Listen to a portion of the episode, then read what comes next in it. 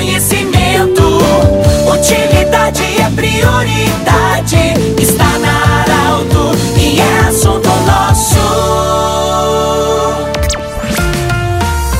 Muito boa tarde, ouvintes Arauto. Nós estamos iniciando o assunto nosso desta segunda-feira para a Unimed, Vale do Taquari, Vale do Rio Pardo, para a Cindy Lojas. Cindy Lojas lembra, compre no comércio local, valorize a economia do seu município. Centro Regional de Otorrino Laringologia, com sua sede anexo ao Hospital Monte Alverne e Agrofel, tudo para o produtor no centro de Rio Pardo. Bom, hoje eu falo da sede do Cored, de Vale do Vale do Rio Pardo. Estou ao lado do presidente Heitor Álvaro Petri, que fala sobre essa votação digamos assim, histórica do Coreia de Vale do Rio Pardo na consulta popular. Presidente Heitor, boa tarde, bem-vindo. É, o que dizer desse momento que você com certeza está muito feliz, já compartilhou também em redes sociais, essa votação da consulta popular, quais são os próximos passos agora? Bem-vindo. É, bom, Pedro e ouvintes, primeiro agradecer a comunidade regional que atendeu ao apelo não só de nossa parte, do Coreia em si, mas de muitas lideranças e instituições que estavam engajadas neste processo os nossos comudes, né? Muitas entidades também, enfim, foi um trabalho feito a muitas mãos. E atingimos uma posição de fato que nós podemos celebrar,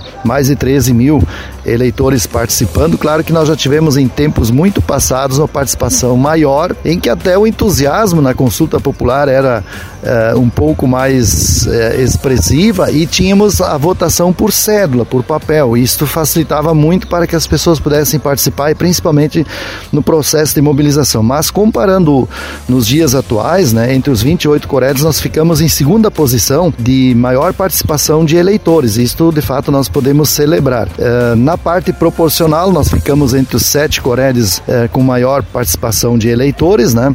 Nós temos aqui duas cidades grandes que concentram colégios eleitorais grandes, que é Venâncio e Santa Cruz, sempre a, o desafio de mobilizar ele é maior do que as cidades pequenas, mas tivemos municípios que passaram de 20% dos eleitores participando. Então, nós chegamos muito próximos a 4% de participação geral no nosso Cored. Isto nos classificou para que pudéssemos ter um complemento de 500 mil reais, né? Isso é extremamente importante, é uma conquista. Nós pensávamos no milhão, mas teríamos que estar em primeira posição daí, mas é um valor muito importante decorrente de todo esse trabalho, né? Que também vai ser partilhado entre os três projetos mais votados, que é um estimulando a produção, industrialização e comercialização de alimentos da agricultura familiar, o Centro Regional de Acolhimento da Mulher e também uh, recursos para a gestão sustentável do solo, né? Principalmente uh, em correção de solo. São os três projetos que se destacaram é, na votação. Então, nosso próximo passo agora será chamar uma assembleia para podermos estabelecer o partilhamento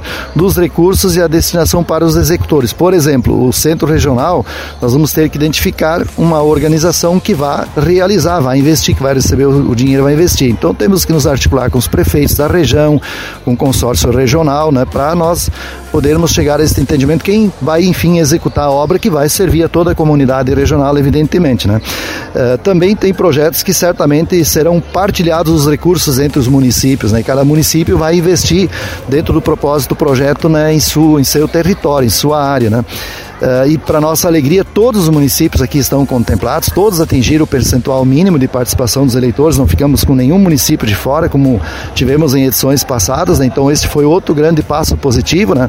Nós conseguimos uh, o plus de 500 mil, nós conseguimos mais de 13 mil eleitores e nós conseguimos que todos os municípios estivessem classificados. Então, a partir de agora, precisamos fazer o um encaminhamento para que cada entidade que vai receber os recursos elabore os projetos, o governo do estado precisa lançar esses recursos dentro do orçamento é, do Estado para no ano que vem então ser repassado à nossa região. Tudo bem. Obrigado, Heitor. Parabéns para você pelo trabalho. Nós conversamos com o Heitor Álvaro Petri, presidente do Coreia de Vale do Rio Pardo, falando sobre esse resultado positivo da consulta popular. Do jeito que você sempre quis, esse programa vai estar em formato podcast em instantes na Arauto 957, também no Instagram da Arauto. Grande abraço e até amanhã em mais um assunto nosso.